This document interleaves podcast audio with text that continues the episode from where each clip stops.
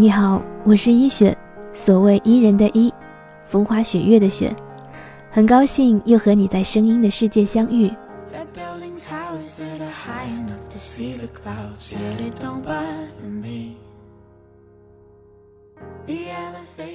很久没有说过关于爱情的话题了，虽然相爱这件事，每天每时都在你我的城市里用各种姿态上演着。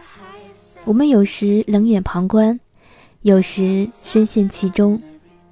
然而，爱情依旧离我们既遥远又陌生，既热烈又似乎如影随形。有的时候，明明爱着一个人，却觉得好像自己根本没有获得爱情；有时候，明明孤身一人，却仿佛被幸福的爱着。究竟在我们的生活里？爱情应该以怎样的形式和身份出现，才会给我们带来欢愉、安宁、幸福和满足？今天，我想和你说一说爱情。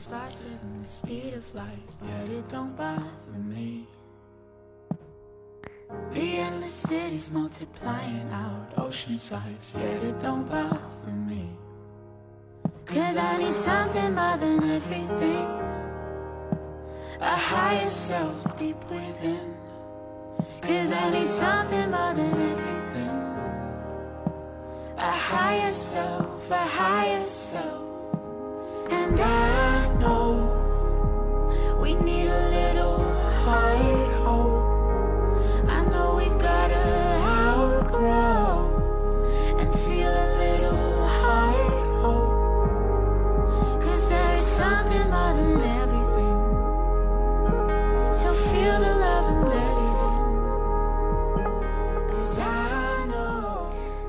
那个唱着太委屈的陶晶莹结婚十一年了，嫁给了小她五岁的李李仁，生了一儿一女。那些曾经被高中生们追喊着的男神们，也结婚了。忽然有一天，就出现在了亲子的真人秀节目里，做了爸爸的他们。成了更有味道的别人家的男人，我相信他们的生活是既琐碎又幸福着的。我们永远也无法了解他们的生活和爱情的全貌，但他们也真实的过着属于自己的日子，如同你我一样。既然爱情如人饮水，冷暖自知，那么其实。我们是不是并不需要一个帅煞众生、迷倒万千的情人？或许只是一个只有你看着顺眼、心里欢喜的人。如果很多人的爱情是从演员开始的，那或许这就是我所认为的演员。一见不钟情，但是很有幸，在人海茫茫的时空里，我和你有了一面之缘。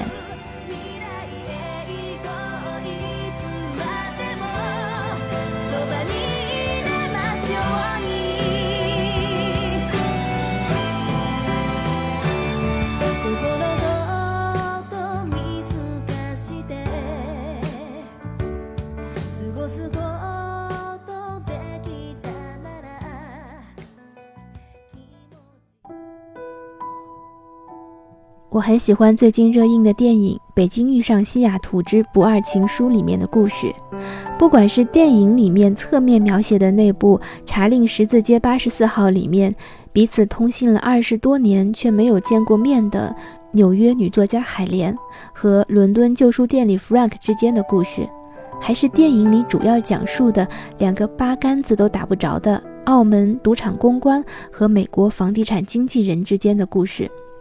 或者，电影结尾才出现的，一边守护着查令十字街八十四号书店，一边把因为这本书而收到的来自世界各国的来信读完，又重新封好，写上地址寄给有缘人，并用这种方式度完余生的英国查令十字街八十四号书店主人的故事，都让我感受到了。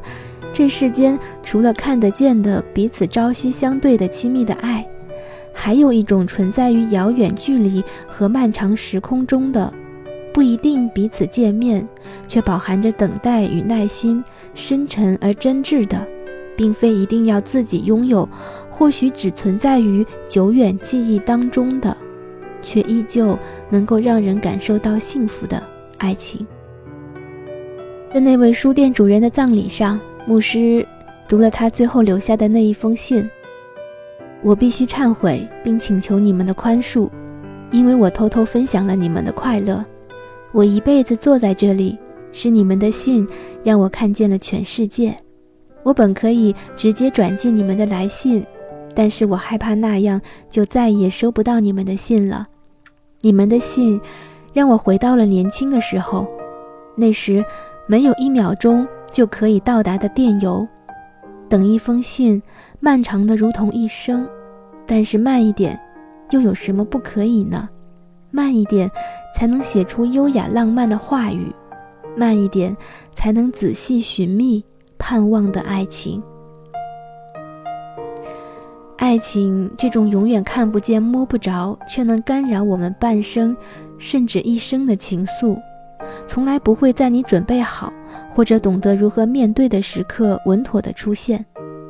那么，请你相信，在爱情出现的时刻，无论当时的你是怎样的，只要全然而坦诚的去面对，那就是爱情能够出现的最美好的时刻。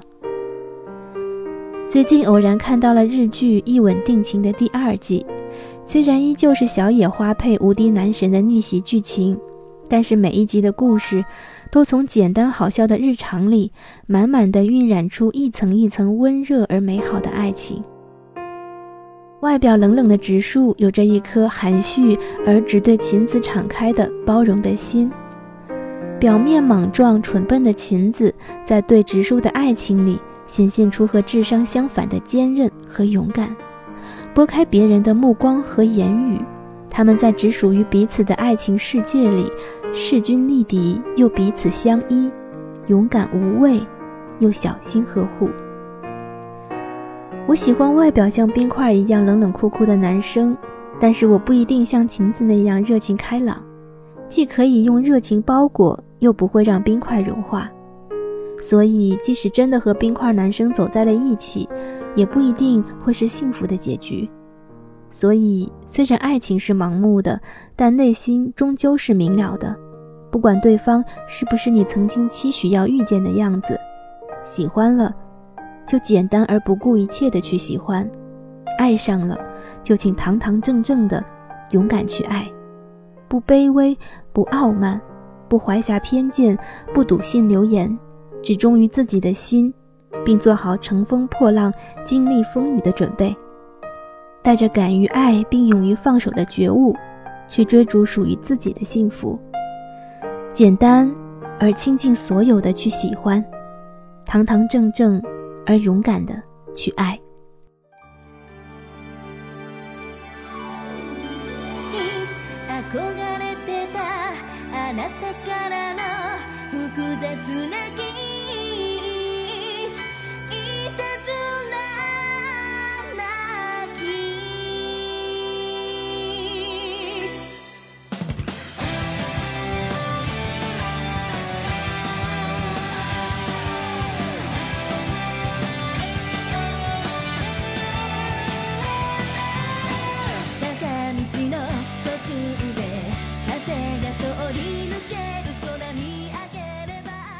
感谢收听今天的节目，我是一雪，所谓伊人的伊，风花雪月的雪。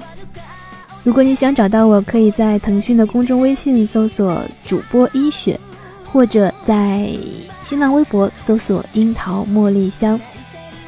这期节目其实是为今年的五月二十号特别写作的一篇内容，呃，不知道你会喜欢吗？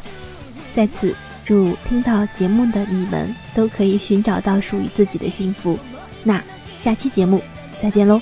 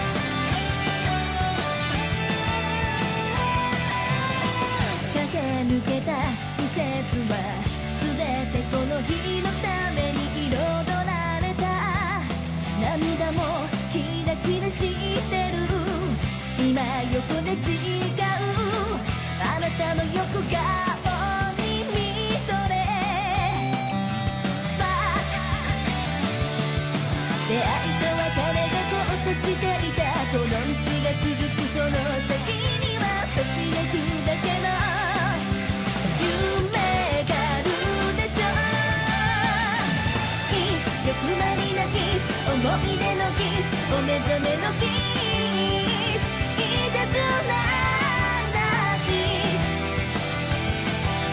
キス待っていたキス裏切りのキスきっかけはキス